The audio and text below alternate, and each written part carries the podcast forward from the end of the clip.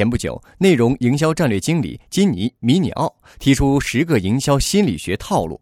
这些套路基于对人类天性的洞察，掌握它们不仅可以增强我们的感知、预测能力，还能帮助我们有效地进行营销的跨界思考。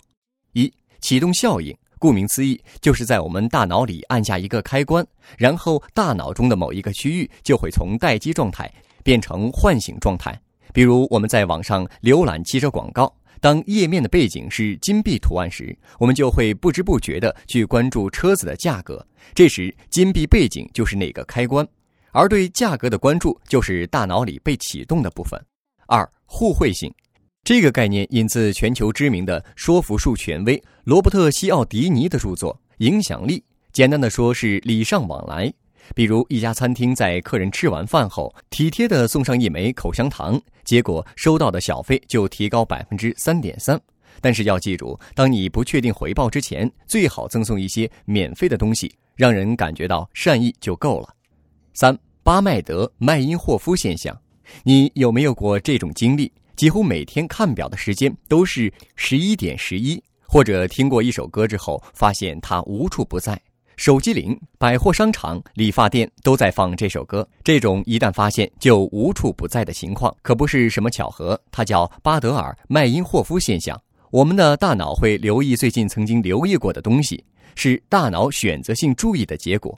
四、社会影响力是指人们经常会效仿和自己相似的人，或者自己信任的人。大部分营销人员都熟知这点，在这里就不再多说了。五、诱饵价格。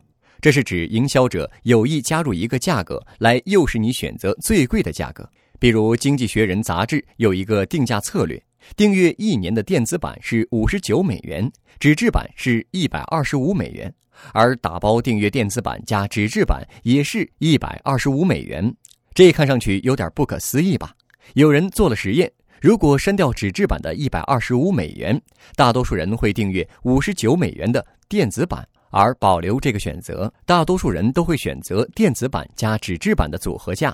也就是说，第二个价格并非真的毫无用处，它会让第三个价格看上去非常合算，从而诱使人们选择这一组合价。六、稀缺性。假如我们看到一个可有可无的东西，肯定会犹豫一下，到底买不买。但要是这个东西显示仅剩三件的话，很多人就会按耐不住，赶紧下单。这就是稀缺性，用咱们中国人的说法，这叫物以稀为贵。七锚定效应也叫沉锚效应，意思是我们得到第一个信息，会像沉到海底的锚一样，把认知固定在某处。简单说就是先入为主。比如商场里所有的特价商品，一定会把原价标在旁边，这个原价就是锚，它让我们觉得这才是真实价格。我们趁特价下手，绝对是赚到了。八。逐字效应，意思是当前我们面对大量的文字时，往往会一目十行，只看个大概，不会逐字逐句的记。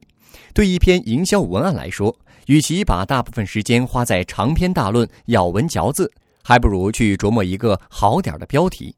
你看现在的标题党都是这么做的。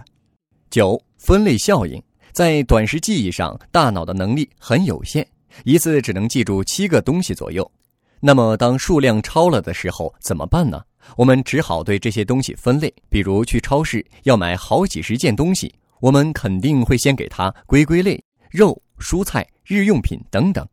其实，这种分类方法也可以用在营销文案里，把相似的内容归到一起，这样可以让看的人印象更加深刻。十、厌恶损失。这一原理和它的字面意思基本相同。一旦拥有了某样东西，你就非常不想失去。免费试用、限时免费之类的营销手段，都是利用这一点，先给一些免费的甜头。等正式收费时，一部分免费用户就会因为厌恶损失，变成付费用户，为他们继续买单。获取更多创业干货，请关注微信公众号“野马创社”。